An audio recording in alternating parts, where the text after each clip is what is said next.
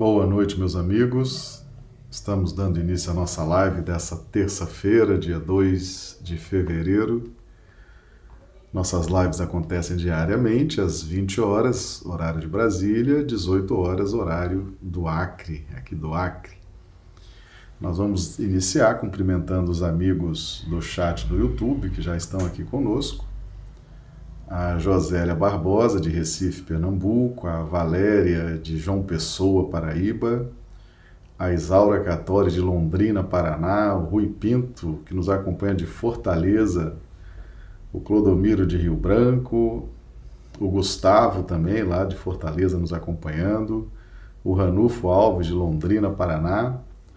Eu já pergunto aos amigos como é que estão recebendo aí imagem e som. Já vou fazer o meu teste aqui. De Fortaleza. Para mim está chegando bem. Eu já pergunto então como é que estão recebendo.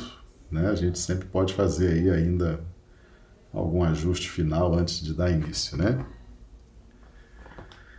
A Beatriz Martinello também chegando aqui conosco. Coloque para nós aí, Beatriz, por gentileza, de onde você nos acompanha, a cidade, o estado, para a gente fazer uma referência também. Bem, a Isaura e a Josélia já estão dando aqui o retorno, né? Que está tudo, tudo ok com som e imagem. Muito bem, lembrando que nossa transmissão é simultânea para o YouTube, o Facebook e o Instagram. Isso acaba sendo bom porque as plataformas, se tiver algum congestionamento, o pessoal pode mudar, né? Ou assiste pelo YouTube, ou pelo Facebook, ou pelo Instagram, mas não perde a live, né? Chegando a Denilza Bezerra também de Manaus, no Amazonas, também dando aqui o retorno do som e imagem. Muito bem, Nosso sinal já está aberto para Facebook, para Instagram. Já estamos aí caminhando então para o início, né? A Beatriz está acompanhando de João Pessoa, na Paraíba. Ah, seja bem-vinda, Beatriz. Também dando retorno, som, imagem, tudo ok. Muito obrigado. Bem, meus amigos, hoje então nós vamos falar sobre o último ceitil, numa alusão aos, ao Evangelho de Lucas, capítulo 12, versículo 59. É, Evangelho de Lucas. Os, os amigos do Instagram chegando aqui também. O, o Max de Teresina, Piauí, também chegando pelo Instagram, seja bem-vindo. Bem, meus amigos, então nós vamos aqui projetar já os textos, né? Os textos de hoje. Lembrando que os textos são projetados no ambiente do, do YouTube e do Facebook. Os amigos do, do, do Instagram ficam tão somente aí com a nossa imagem, tá? Mas os textos estão disponíveis, pessoal que gosta de acompanhar. Hoje nós trouxemos um símbolo já fizemos essa live, né, que é o batismo pelo Espírito Santo e pelo fogo.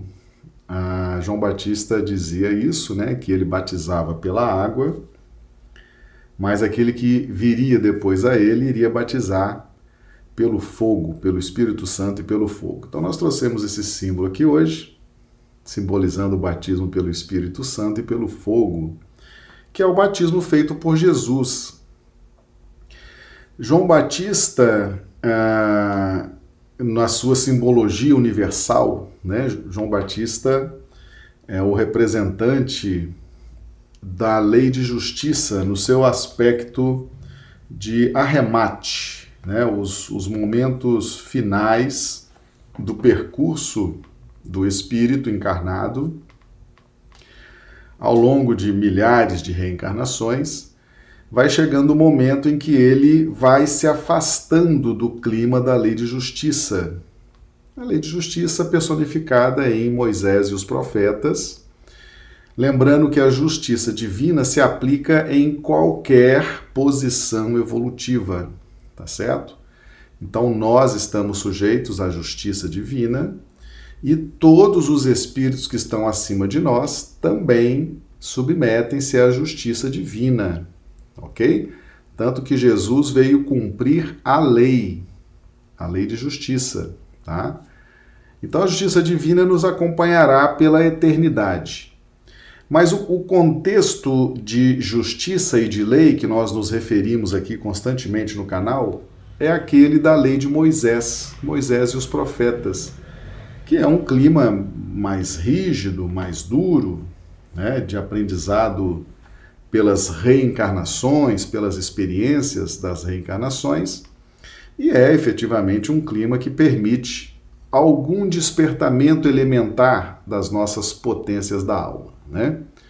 Nós diríamos aí algo em torno de 10% dos nossos potenciais é o que pode ser despertado no contexto da educação de fora para dentro na lei de justiça. Então João Batista simboliza esse contexto universal. É realmente um símbolo universal, né? Para esse planeta ele é o, o, ele simboliza aquele arremate, o arrependei-vos. É quando nós estamos saindo do ciclo da lei de justiça, atravessando o deserto, que simboliza exatamente o final desse ciclo, e entrando no ciclo seguinte, que é o ciclo da lei do amor, personificado por Jesus. Então João Batista fala: Eu batizo pela água, eu mergulho pela água, ou seja, como representante da, da lei de justiça, o que, que João Batista poderia fazer em termos de orientação espiritual? Dizer para as pessoas: é importante reencarnar. É através da reencarnação que nós vamos atingir a evolução espiritual. Esse é o contexto uh, da lei de justiça que cabia a João Batista dentro da sua, dentro do seu papel, né? Mas ele foi bastante claro ao dizer que aquele que viria após ele iria batizar pelo Espírito Santo e pelo fogo. O batismo pelo Espírito, é, pelo Espírito Santo, ou o mergulho pelo Espírito Santo, é aquilo que Jesus faz conosco, nos colocando diante de novos referenciais, né? porque a nossa evolução espiritual ela se dá diante dos referenciais daqueles que estão à nossa frente. Isso em razão da lei de solidariedade. Todo aquele que evolui, ele é convocado a ajudar aqueles que estão na posição de retaguarda. Então Jesus, Jesus faz esse mergulho pelo Espírito Santo. Jesus nos eleva e nos coloca na sintonia das entidades redimidas. E nesse contato com as entidades redimidas, através das revelações, através dos reveladores, nós vamos então é, obtendo referenciais seguros para o nosso despertamento espiritual e para, e para a consolidação de valores espirituais. Esse trabalho de elevar ou mergulhar pelo Espírito Santo é um trabalho específico, né? É um trabalho que precisa ser feito dentro de critérios que só o Cristo tem qualificação para dirigir esse trabalho. Né? O tipo de, de revelação que precisamos, o tempo em que essa revelação surgirá, a qualidade, a intensidade, a frequência dessas, dessas revelações. Esse é o, é o mergulho pelo Espírito Santo. E o mergulho pelo fogo é o vigor, é aquele algo mais que somente a consciência desperta em sintonia com o Cristo pode sentir. Aquele vigor, aquela força, aquela euforia de vida, aquela alegria permanente por estar conectado com o Cristo. Então, essa força que é capaz de, por exemplo, lançar os mártires nas arenas, né? onde eles sacrificam a própria vida, se transformam em verdadeiras tochas humanas, né? incendeiam, é, dando testemunho do seu amor, do seu sacrifício. É, o que leva um espírito a fazer isso, né? A, no momento do martírio, cantar, se reunir com os demais, cantar, orar, dando louvores, né? De onde vem essa força? Essa força vem do mergulho pelo fogo. É aquilo que Jesus nos, nos impregna, né? Com a sua força, com o seu vigor, com essas energias que nos impulsionam para a nossa evolução espiritual, sempre no caminho da segurança, da harmonia, da paz. Então há uma diferença entre o batismo pela água, aquele que é feito por João Batista, e ele fazia isso com absoluta consciência, ele, como representante da lei de justiça, o que ele poderia mostrar para as pessoas é efetivamente o caminho das reencarnações. Por isso, o batismo na água. E Jesus apresenta um outro caminho, né? dentro da lei de solidariedade, o, o acesso às entidades redimidas e essa força íntima que só o Cristo realmente é capaz de nos proporcionar. Então tá aí o símbolo, né? Nós estamos diariamente trazendo símbolos das lives, das matérias já dadas, né? Do conteúdo já dado. Então a gente traz esses símbolos para ir fazendo esses links com, com os estudos passados e manter aí sempre o pessoal acompanhando. Jesus escolheu muitos símbolos, né? Do reino mineral, do reino vegetal, do reino animal. Temos a parreira, temos a figueira, a oliveira, temos os, os cães, os porcos, as serpentes, os pombos, as ovelhas. Temos vários símbolos que Jesus nos trouxe para ajudar no nosso processo de, de evangelização. Né? Bem, então hoje, Lucas 12, 59. Digo-te que não sairás dali enquanto não pagares o derradeiro ceitil. Meus amigos, uh, nós estamos falando, né? Estamos falando de lei de justiça, a justiça divina. A justiça divina todos os espíritos, tudo que é criado por Deus, está submetido à justiça divina. E a aplicação da justiça divina é uma prerrogativa exclusiva do Pai. Isso fica muito claro na parábola ah, do joio e do trigo, né? E eu direi aos meus ceifeiros: atai o joio em molhos e lançai-os para queimar. Então, quem decide em termos de justiça, de aplicação da justiça divina, é Deus. É exclusivo, é uma forma de manter a ordem, a harmonia do universo. Certo? Isso é uma prerrogativa de Deus. Deus tem consigo essa prerrogativa da manutenção da ordem universal, através da aplicação da justiça divina nós uh, permanecemos num contexto de evolução espiritual enquanto estamos nesses ajustes com a lei. O pagar o derradeiro ceitil significa os tributos que pagamos à lei para manutenção da ordem universal, ok? É o que nós chamamos de lei de causa e efeito, lei de causa e efeito, lei de ação e reação tem um livro excelente, né, ditado pelo espírito André Luiz, Psicografia de Chico Xavier, que fala exatamente, inclusive o título do livro é Ação e Reação.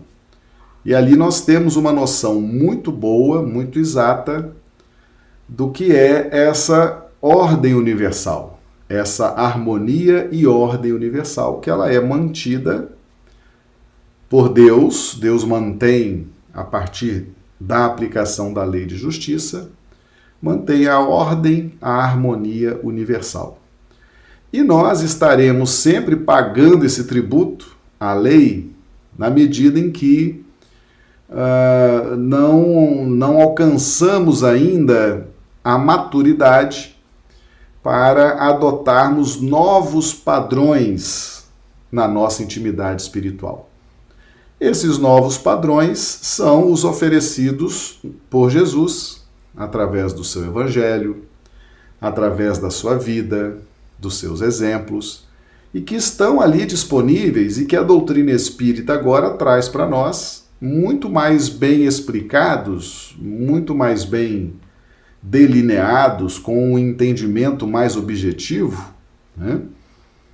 Nós, por não adotarmos os novos padrões, os novos valores que vão se fixando na nossa intimidade em razão das experiências, das circunstâncias, nós muitas vezes, por não adotarmos definitivamente esses valores, continuamos pagando o tributo à lei.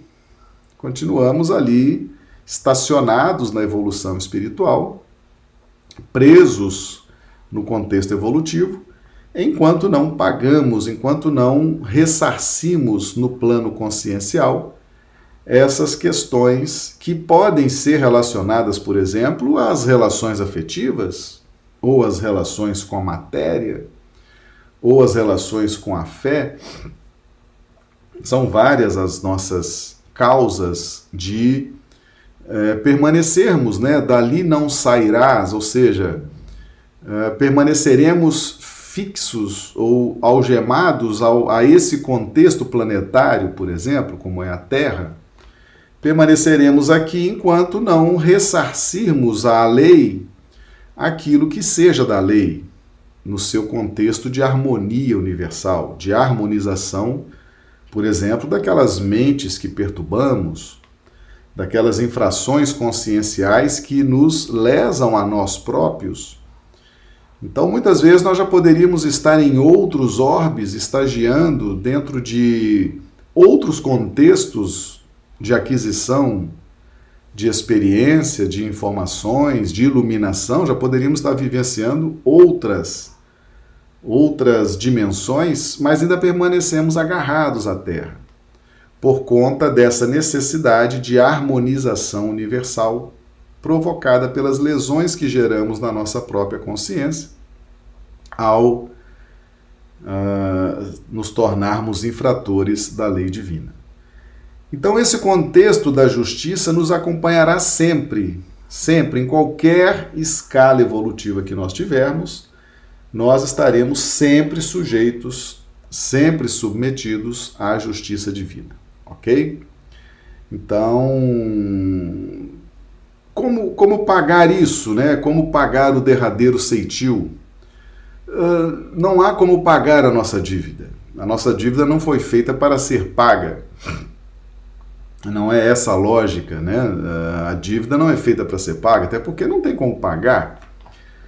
Certamente, o pagar o último ceitil é uma força de expressão relacionada a dinheiro, a tributos, a impostos, porque é uma linguagem que nós conhecemos aqui. Todos nós pagamos impostos, tributos, em razão das leis que regem as nações, os governos. Então é uma é efetivamente uma, uma figura que se adapta bem à nossa realidade. Mas a dívida que nós temos com a nossa consciência não é a dívida financeira, não é a dívida de impostos, não é a dívida de moedas, é a dívida realmente da harmonia universal. É a dívida da harmonia íntima, né? Deixa eu só abrir aqui um parênteses para cumprimentar a Carla, lá de Mário Campos. Seja bem-vinda, Carla, chegando aqui pelo Instagram. Um grande abraço aí a você, sua família, os amigos aí de Mário Campos. Prazer recebê-los aqui. Então, como que nós vamos pagar? Como que nós vamos pagar? Não se paga dívida, não se paga dívida moral. Aquilo que nós fizemos nas nossas encarnações passadas, Aquilo, aquilo está feito, não há como mudar, aquilo está impregnado, aquilo é, faz parte da nossa história, aquilo gerou experiência, a experiência gerou valores, esses valores são absorvidos por nós, são metabolizados por nós. Se houve alguma lesão, essa lesão será reparada em nome da harmonia universal, em nome da ordem universal, e é uma prerrogativa exclusivamente divina. Mas uh, o Evangelho nos isenta da lei, o amor cobre uma multidão de pecados, então não há como pagar efetivamente. Não há como pagar. A única forma de pagar as dívidas do passado é através do amor, essa força universal que movimenta as galáxias, né? que movimenta o nosso cosmo íntimo, é o amor. O amor simbolizado pela lei do amor, personificado em Jesus Cristo, uh, referenciado no Evangelho, nas condutas descritas no Evangelho, nas propostas de, de comportamento descritas no Evangelho. O perdão, né? o perdão, perdoar 70 vezes, sete vezes, fazer ao próximo que gostaria que fizesse a nós. Uh, essas posturas, esses verbos, esses comportamentos definidos no Evangelho são o amor. E Paulo já nos fala, né? O, o cumprimento da lei já é o amor. Então, cumprir a lei de amor já é amar. E cumprir a própria lei de justiça também é amor. E nesse contexto, a gente observa que João Batista, né? João Batista, que é a reencarnação do profeta Elias, e o profeta Elias foi um profeta muito importante para o povo hebreu, mas, no momento de infelicidade, levou à morte centenas de seguidores do deus Baal, através da decapitação. Certamente isso gerou remorso, gerou culpa, gerou constrangimentos, né? Gerou constrangimentos no profeta Elias quando ele desencarna. E ele então retorna, já era um espírito muito avançado, muito evoluído. E ele então retorna agora como representante do ponto final do processo de evolução pelas reencarnações, regidas pela lei de justiça, com o seu com a sua coluna mestra, a cada um segundo as suas obras. Tá? Então, João Batista reencarna, era o profeta Elias reencarnando, né? reencarna com o nome de João Batista e traz consigo as marcas da culpa e do remorso. Todas as vezes que nós trazemos essas marcas conscienciais, né, a culpa, o remorso, o erro, nós nos encontramos aqui nessa situação de Lucas 7, 33, 35, que é uma referência satélite que nós trouxemos aqui. Jesus falando, né, emoldurando a figura de João Batista. Porque veio João o Batista que não comia pão nem bebia vinho, e dizeis: tem demônio. Veio o filho do homem que come e bebe, e dizeis: Eis aí um homem comilão e bebedor de vinho, amigo dos publicanos e pecadores. Mas a sabedoria justificada por todos os seus filhos. Então veja bem, Jesus, ah, quando ele fala dessa questão da culpa, do remorso do profeta Elias em ter matado centenas de seguidores do Deus Baal, isso gerou uma, uma lesão consciencial em Elias, né? afinal de contas, não era assim que deveria ser resolvida a questão da fé, matando aqueles que profetizam uma fé diferente. Né? Isso nunca, isso nunca foi a forma de se propagar uma fé, né? e nem defender a sua crença, defender a sua fé. Foi realmente um erro, um erro lamentável do profeta Elias. Então ele retorna como João Batista, e aqui Jesus traz a característica psicológica. Não comia pão nem bebia vinho. Veio o filho do homem que come e bebe. O filho do homem, Jesus está se referindo a ele. A ele. Tá? Quando ele fala de João Batista, João Batista não comia pão nem bebia vinho. Ele, Jesus, o filho do homem, uh, bebia e comia. Tá? Então, o que, que significa isso? O que, que significa isso aí? Significa o seguinte: nós, quando estamos marcados pela expiação, ou com esse compromisso com a lei de justiça, no caso de João Batista, que tinha esse compromisso com os seguidores do deus Baal, foram centenas decapitados, né? Ele trouxe as marcas. Seria uh, esse comportamento de viver no deserto, uh, vestir roupas rústicas, usar um cinto cingindo seus lombos, alimentar-se de mel e gafanhotos, uma vida realmente cheia de restrições, cheia de restrições, cheia de deveres bastante rígidos, disciplinas. E foi essa disciplina, foi essa persistência de João Batista em se redimir diante da lei, tanto que ele se submete à decapitação.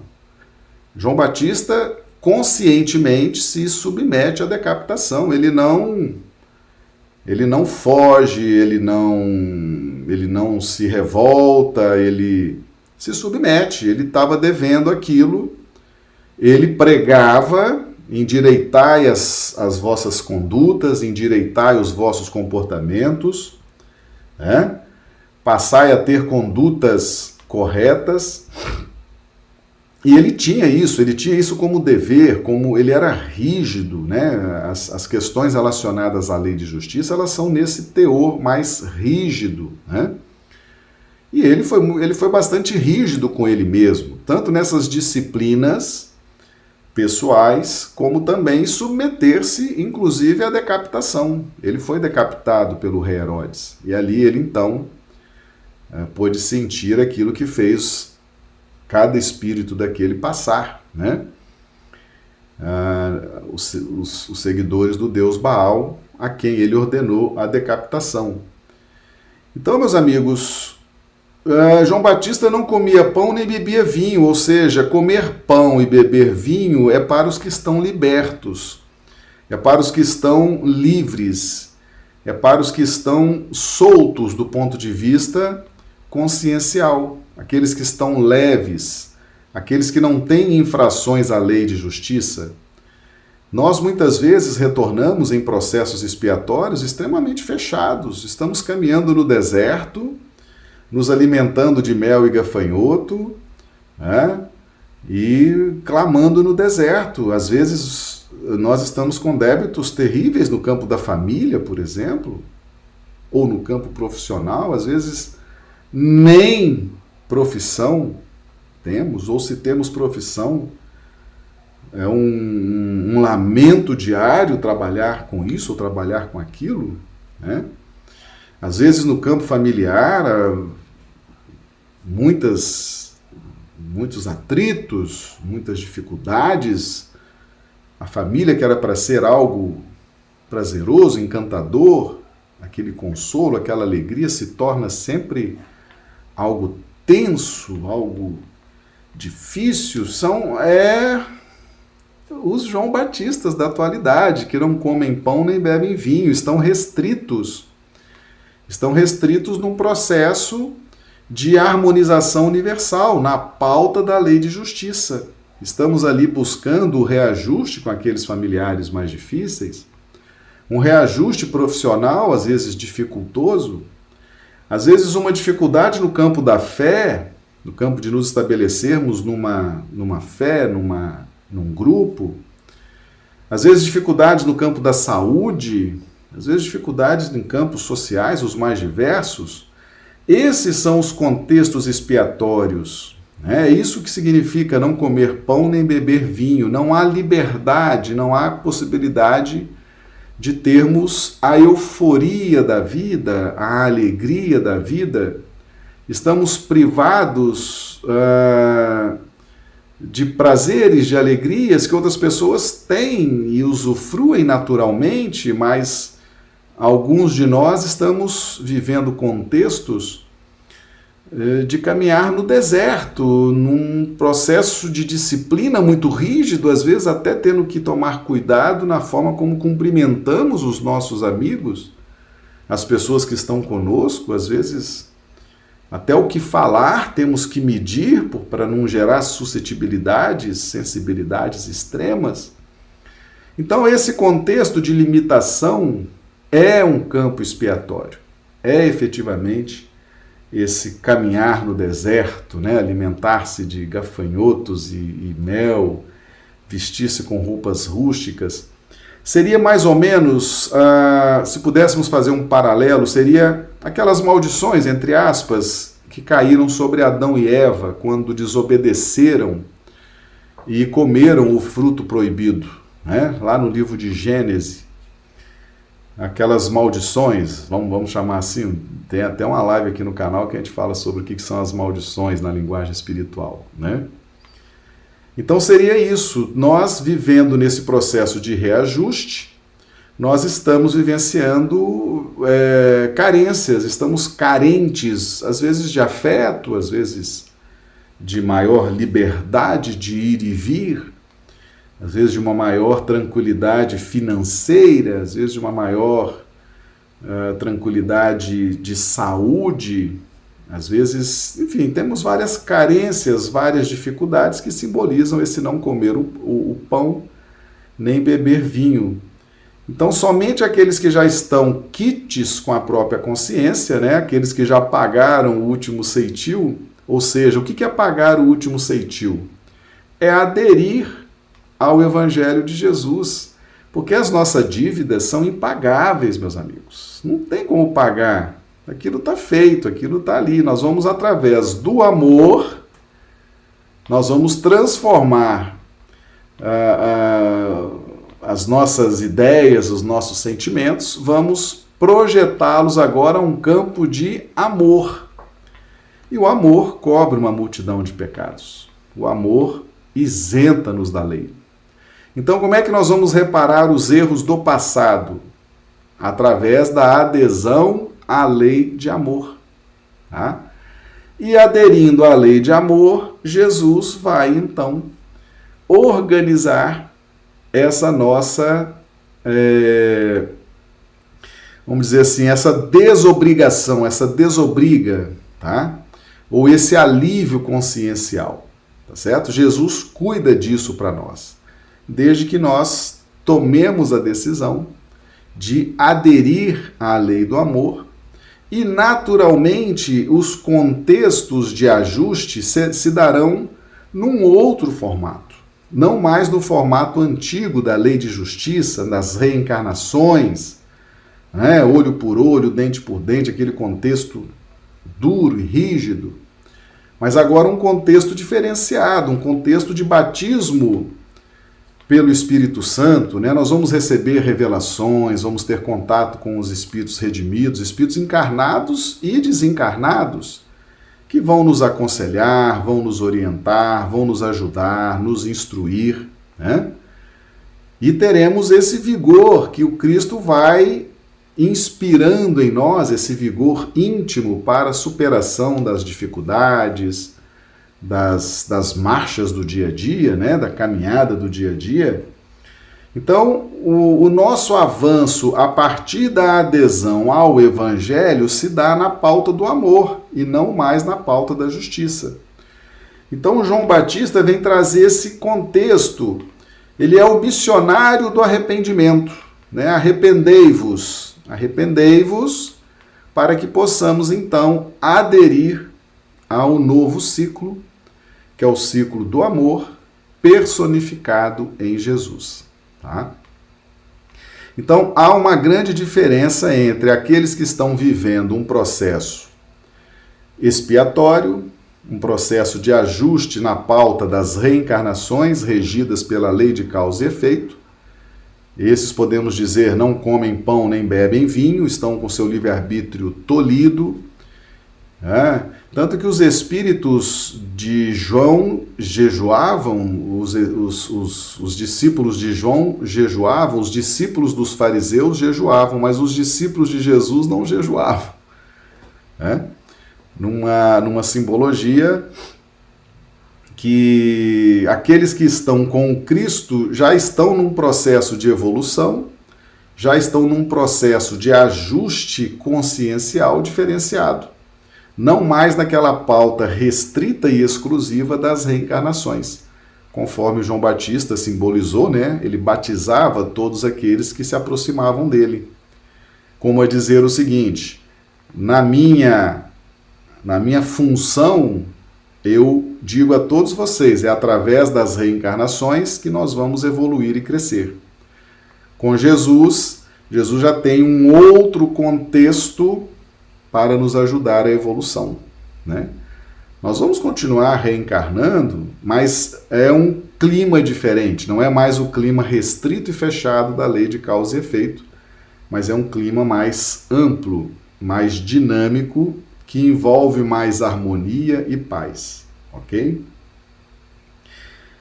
E nós temos aqui uma, uma referência em Lucas 7, 18, 23, que eu vou trazer também para os amigos. E os discípulos de João anunciaram-lhe todas estas coisas. Então, estamos falando de Lucas 7, 18, 23. E João, chamando dois dos seus discípulos, enviou-os a Jesus, dizendo: És tu aquele que havia de vir, ou esperamos outro? E quando aqueles homens chegaram junto dele, disseram: João o Batista enviou-nos a perguntar-te: És tu aquele que havia de vir ou esperamos outro? E na mesma hora curou muitos de enfermidades, e males, e espíritos maus, e deu vista a muitos cegos. Respondendo então Jesus, disse-lhes: Ide e anunciai a João o que tendes visto e ouvido: que os cegos veem, os coxos andam, os leprosos são purificados, os surdos ouvem, os mortos ressuscitam e aos pobres anuncia-se o Evangelho e bem-aventurado é aquele que em mim se não escandalizar. Aqui acontece o seguinte, muito importante essa passagem aqui de Lucas 7, 18, 23. Né? Nós já dissemos no início que João Batista era um símbolo universal. Tá? Era aquele que estava finalizando a jornada evolutiva através das reencarnações, regido pela lei de causa e efeito é o missionário do arrependimento, tá certo? E ele vive o que prega. E isso gerou inclusive muito constrangimento nas lideranças religiosas da época, né, do judaísmo, porque ele era duro, conhecia a lei e vivenciava a lei. E aquilo gerou um constrangimento enorme, porque os líderes religiosos, os religiosos da época, eles até conheciam, mas não queriam saber de vivenciar. Era um discurso muito assim, para o outro, né? Faça isso, você deve fazer isso, você precisa fazer isso, mas eles mesmos não faziam.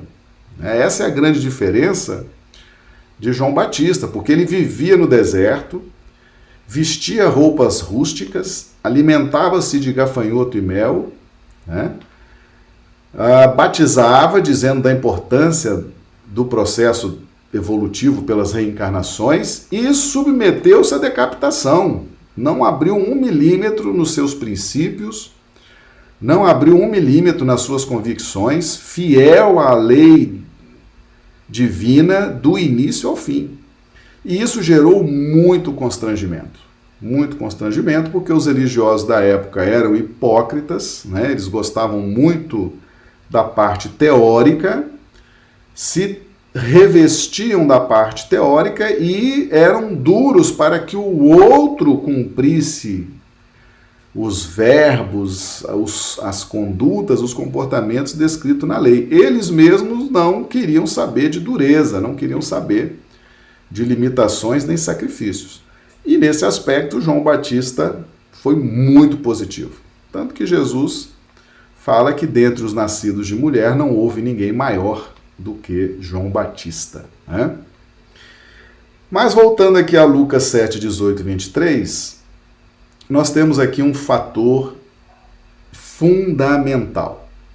Meus amigos, todos nós que saímos do contexto da, dos processos evolutivos através das sequências de reencarnações, regidos pela lei de causa e efeito, todos nós temos padrões muito rígidos instalados na nossa intimidade espiritual. Padrões muito calculistas, rígidos, instalados, porque nós estamos vindo de uma sequência milenar, né? são milênios naquele clima das reencarnações duras, difíceis, regidas pela lei de causa e efeito, na pauta do a cada um segundo as suas obras, né? e um despertamento mínimo, elementar de virtudes. Então é natural que nós nos apresentemos ao final desse ciclo cheio de dificuldades, amarras, né?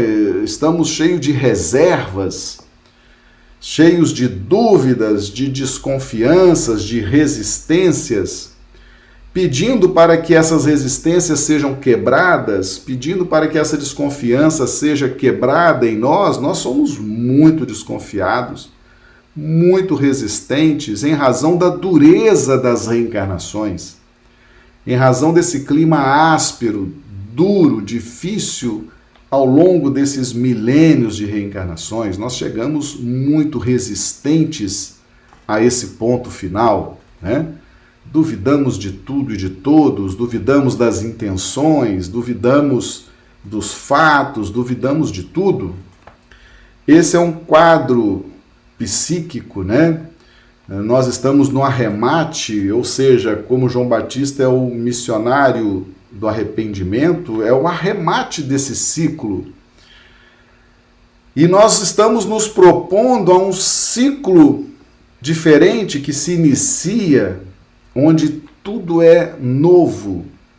Essa proposta do Cristo é nova, essa proposta de Jesus é nova. Amai-vos uns aos outros, como eu vos amei. Amai os vossos inimigos. Isso é uma novidade muito grande para quem vem das sequências das reencarnações, pautadas na lei de justiça. Faça ao outro o que gostaria que fizesse a você. Isso é muito, é uma novidade muito grande para quem está vindo de um contexto competitivo. Um, um, um, para quem está vindo de guerras, para quem está vindo de revoluções, para quem está vindo de lutas pelo direito de falar, de se expor, de se expressar. Faça ao outro o que gostaria que fizesse a você. Isso é uma novidade muito grande na lei de amor. Perdoa 70 vezes, sete vezes. Amai os vossos inimigos, orai por aqueles que vos prejudicam, que vos caluniam. Isso tudo era muito novo. Né? E é, havia resistências, como há até hoje resistências, desconfianças acerca disso. Né? E, e aí vem João Batista, né, pega dois discípulos e vai então aferir. Ele que vivia no deserto, né, nós que vivemos nos processos expiatórios, nós que vivemos nos processos de dificuldade, ah, estamos aí querendo aferir, querendo saber. Eu preciso sair desse contexto de sofrimento, mas eu quero algo seguro. Eu quero algo que me dê tranquilidade, que me desperte confiabilidade, que desperte em mim entrega, que desperte em mim comunhão. Se eu desconfio uh, do Evangelho, se eu desconfio de Jesus, eu não vou ter comunhão com Jesus. Eu não vou ter afinidade com o Evangelho. Eu não vou ter entrega ao Evangelho. E aí João Batista então pega dois de seus discípulos, ele estava preso já nesse momento, e vai aferir, né? É, és tu mesmo que é o Messias prometido, né? Ou, vamos, ou teremos que esperar outro, né? E aqui em Lucas 7, 21, o Evangelho narra que na mesma hora Jesus curou muitos de enfermidades e males e espíritos maus e deu vista a muitos cegos. É, é, o que o que dá autoridade, o que dá autoridade e que Jesus deixou isso muito claro né, em Lucas 7, 21, são as obras. As obras, né? as obras, a cada um segundo as suas obras. Conhece-se a árvore pelo fruto. A boa árvore não pode dar mau fruto, a árvore má não pode dar bom fruto.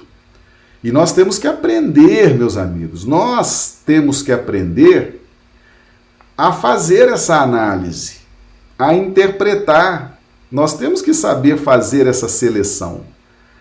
O que, que eu devo confiar? Né?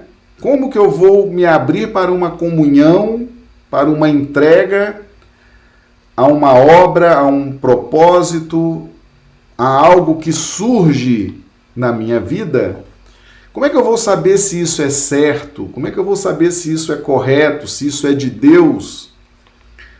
E aqui Jesus nos ensina, na mesma hora curou muitos de enfermidades e males e espíritos maus e deu vista a muitos cegos.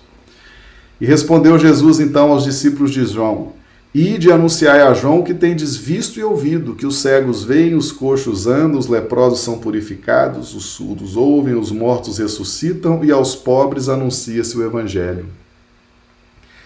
Então Jesus, além de ser o que é, além de ser o que é, o governador espiritual do planeta, ele provou, ele comprovou, ele demonstrou que ele é amor, que ele é competente, que ele é qualificado, que ele é o governador espiritual do planeta, que ele é o Cristo, que ele é o Filho unigênito do Pai, que ele é o Cristo, o Filho do Deus vivo.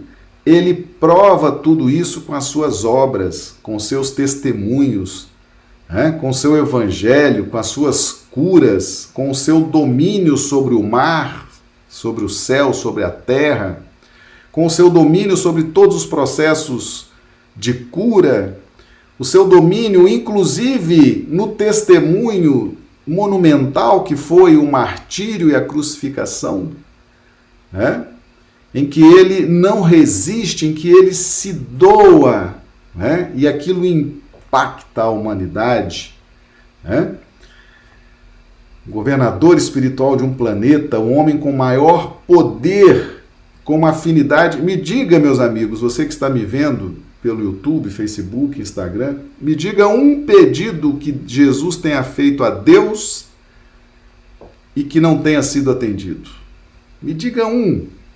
Um. Está feito o desafio. Me diga um pedido que Jesus fez e Deus falou não. Deus atendeu todos os pedidos de Jesus. Todos os pedidos. E em todos os milagres, em todos os ensinamentos, em todas, todos os testemunhos, Jesus sempre glorificando o Pai. Então Jesus prova, Jesus mostra, e Jesus fez coisas que ninguém conseguiu fazer até hoje. Então Jesus mostra prova. É isso que a doutrina espírita traz hoje, fé raciocinada. E é isso que nós precisamos aprender, meus amigos. Nós precisamos aprender a ferir o que é certo e o que é errado. Nós que, que temos passado por momentos de sofrimento, de lutas, de dores, aonde nós estamos colocando o nosso coração? Em quem nós estamos confiando? Em que instituições, em que corporações, em que pessoas nós temos confiado a nossa vida, a nossa felicidade, o nosso crescimento espiritual? Jesus foi aferido várias vezes e em todas as vezes demonstrou amor, demonstrou competência, demonstrou sabedoria. E por que que nós temos dificuldade de enxergar isso? Né? Por que, que nós ainda resistimos a Jesus, resistimos ao cristianismo, resistimos à magnitude desse Espírito, desse Cristo que governa o nosso planeta? Por que, que nós resistimos a isso? Porque não sabemos aferir. Nós não temos os padrões do Evangelho, né? A gente quer aprender a ferir as coisas, sabe-se lá onde que nós vamos buscar subsídios para isso? O Evangelho nos dá os, os elementos que precisamos para aferir o que é bom, o que é justo, o que é necessário, o que é agradável. O próprio Evangelho nos dá esses instrumentos de aferição. Isso que João Batista nos mostra aqui é um instrumento de aferição. E Jesus não se negou. Na mesma hora, Jesus curou, deu vista a cegos, curou as enfermidades, fez o trabalho ali de, de expulsar os espíritos. Na mesma hora. Né? Então, o que, que falta para nós? Quantos coronavírus nós vamos precisar ainda, meus irmãos? Quantos coronavírus nós vamos precisar no planeta quantas pandemias, quantos terremotos, quantos maremotos, nós vamos precisar ainda para adotar os padrões santos do Evangelho. Né? Isso está escrito há dois mil anos, isso circula entre nós. Vamos estudar o Evangelho. A doutrina espírita vem nos trazer esses subsídios, nos trazer esses esclarecimentos, mas a gente resiste, a gente tem resistência, a gente não acredita, a gente não se entrega, a gente não quer essa comunhão com Cristo. Né?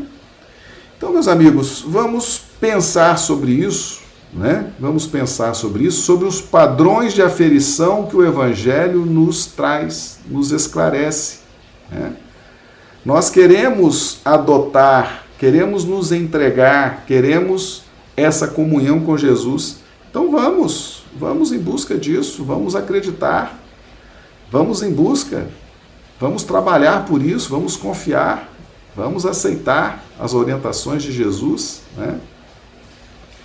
O Evangelho é essa riqueza, é essa pérola que nos mostra a todo instante o caminho, a verdade e a vida. Né? Então, quando nós estudamos a figura de João Batista, né? evolução, a, reencarnação, né? o profeta Elias reencarnando como João Batista, as características que envolviam, as circunstâncias que envolviam João Batista, os textos, né? Jesus fala muito de João Batista nos evangelhos. João Batista fala de Jesus. É só estudar, é só focar nisso, é só buscar esses subsídios. E nós somos o João Batista de hoje, né? Nós somos o João Batista de hoje, essas mesmas características psicológicas, esses mesmos contextos, essas mesmas circunstâncias, tá certo? Então, essa é a nossa live de hoje para nos fazer, nos levar a essas reflexões, tá bom? Vamos confiar em Jesus, vamos acreditar no Mestre, vamos confiar no Evangelho, vamos dedicar nossos estudos ao Evangelho, à compreensão do Evangelho, né, para que a gente possa ter os parâmetros necessários para tomarmos nossas decisões, decisões acertadas, decisões iluminadas, que vão nos trazer uh, muita euforia de vida, muita tranquilidade em nossa vida, tá bom? Então essa é a nossa live de hoje, terça-feira, 2 de fevereiro. Agradecemos aos amigos né, que nos acompanham pelo YouTube, Facebook, Instagram. Convidamos todos a permanecerem nos nossos estudos, né, segunda a sexta, às 20 horas, horário de Brasília, 18 horas, horário do Acre. Nós não fazemos live sábado e domingo, pelo menos por enquanto não estamos fazendo, né? E nós temos esses vídeos, eles ficam à disposição no YouTube, no Facebook, no Instagram e no Spotify. Spotify é um aplicativo de áudios, né? Então os áudios desses vídeos ficam lá também disponíveis. Você pode baixar, ouvir no seu carro, na sua casa, enfim pessoal que quer ouvir mais de uma vez, né? Às vezes a pessoa quer ouvir várias vezes o mesmo tema, se interessa, tá aí disponível, tá bom? Tudo de graça, é só baixar e, e ver, tá? Meus amigos, então vamos nos despedindo, agradecendo mais uma vez o carinho e a presença de vocês. Rogamos a Jesus nos dê uma noite de terça-feira maravilhosa, uma noite de sono reparador das nossas energias e amanhã estaremos de volta, dando continuidade aos nossos estudos do Evangelho à luz da doutrina espírita. Muito obrigado e até amanhã.